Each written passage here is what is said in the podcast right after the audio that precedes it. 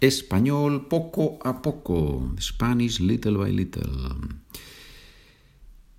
We have seen the beginning of lección 4. Lesson 4, lección 4. AR verbs. Hablo, hablas, habla, hablamos, habláis, hablan.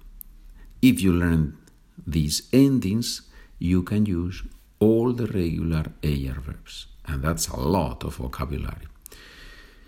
And then we saw some question words. ¿Cómo se dice en español who? ¿Quién? ¿Cómo se dice en español where? ¿Dónde? ¿Cómo se dice en español when? ¿Cuándo? Days of the week, los días de la semana. Together, we begin with Monday. Together, juntos. Together means juntos. Lunes, martes, miércoles, jueves, viernes, sábado, domingo. It's not only to review the meaning of these words, how you say that in Spanish, but also to, to practice pronunciation. Remember that in Spanish the vowels are very clear, contrary to English, where the consonants are emphasized. So when we say lunes, the U and the E, the vowels, must be very clear. Let's do the days of the week slowly, but pronouncing the vowels very clearly.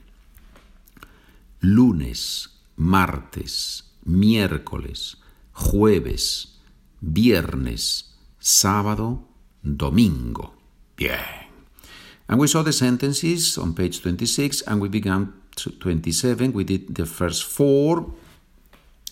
That means that the next sentence, I'll say it in English and you try to translate it into Spanish, right? First time, or at least one time, I don't know if it's the first or the second or the third time that you listen to this episode, you should do it without the documents. Maybe you can start doing it with the document and then without the document. Do you make phone calls frequently? To make a phone call, llamar por teléfono. Do you make phone calls frequently? ¿Llamas por teléfono con frecuencia? ¿Llamas por teléfono? Yes, I call my friends every day. Sí, llamo a mis amigos todos los días. Llamas, you call. Llamo, I call. When do you play the guitar?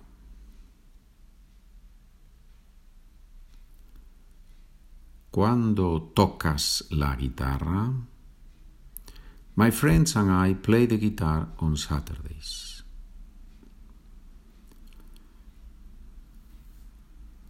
Mis amigos y yo tocamos la guitarra los sábados. Now, if you don't know these verbs, what you can do is to go to the website SpanishWithPedro.com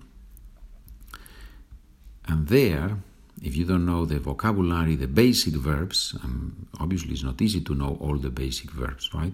So just go there, go to podcast, transcripts, beginners, and then go to Spanish for Beginners, and there you see the printouts for the podcast Spanish for Beginners, which is the same one, the documents are the same ones that we use in this podcast in Spanish little by little. But if you scroll down, you will see that you have the option listen to all episodes here for free you can listen then if you click there it takes you to the anchor website which is where the, the hosting for my podcast but that's nothing new because you are already listening to this or you, you are listening to, to through some platform spotify or apple podcasts or something like that but then you have download a free sample of the spanish for beginners podcast here episode 3 Hopefully, you have already bought the documents or you already have those documents. And then it says download the list of basic verbs. If you download that list, you will have it with you and you can follow easier this podcast easily. It will be easier for you to follow this podcast. The fourth thing that you can do that it says there, follow me on my Facebook page and learn grammar and vocabulary with my posts. so if you use Facebook, you can go there and you will find, I hope, some interesting points for you. Anyway, so you have your list of basic verbs. So let's continue with the sentences. English, Spanish. Do your brother and your sister dance on Sundays? ¿Bailan tu hermano y tu hermana los domingos? Yes, my brother and my sister dance on Sundays. Sí, mi hermano y mi hermana bailan los domingos. You see that when we ask a question in Spanish, we tend to change the order. For example, on the previous question, ¿bailan tu hermano y tu hermana los domingos? Usually, tu hermano y tu hermana would go before the verb. But if it's a question, we tend to put the subject after the verb. Another example on the next sentence. Let's do now Spanish English. ¿Viaja mucho tu jefe?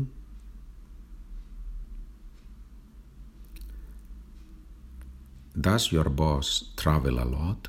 So, viaja mucho tu jefe. In this case, tu jefe is the subject, right? And we put it even at the end of the sentence. So it's very, um, it's very clear that in Spanish, when we ask a question, usually, not always, usually we put the subject after the verb. No, él no viaja mucho, solo los lunes. No, he doesn't travel a lot, only on Mondays. ¿Tomas cerveza?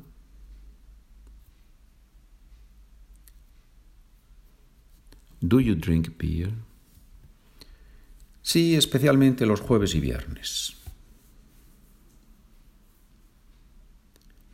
Yes, especially on Thursdays and Fridays.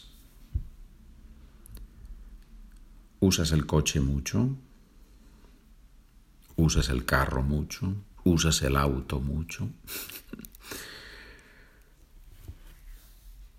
Do you use the car a lot?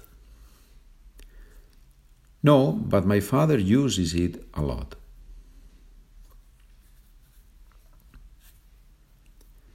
No, pero mi padre lo usa mucho. Uses it a lot. Is it, this it. In Spanish, usually it comes before the verb, but we will see that in another podcast, right? So, mi padre lo usa mucho. My father uses it a lot. Good. Let's go back to English Spanish. Does your mother use the car a lot? ¿Usa tu madre el coche mucho? No, but my sisters use it a lot. No, pero mis hermanas lo usan mucho. Usan mis hermanas. Why usan A-N, A-N? Because mis hermanas is they, third person plural. Bien. And now, in our document, on the transition from page 27 to page 28, you see that I wrote there a series of forms, conjugated forms, to translate. Should we do it together? Okay, venga, let's do it together. I say the words in English, you say them in Spanish, and let's do it quickly, right? So don't look at the document now. You will do it with the document the next time. We talk. You don't need to say we, just say the verb with the right ending. We talk. Hablamos. You sing.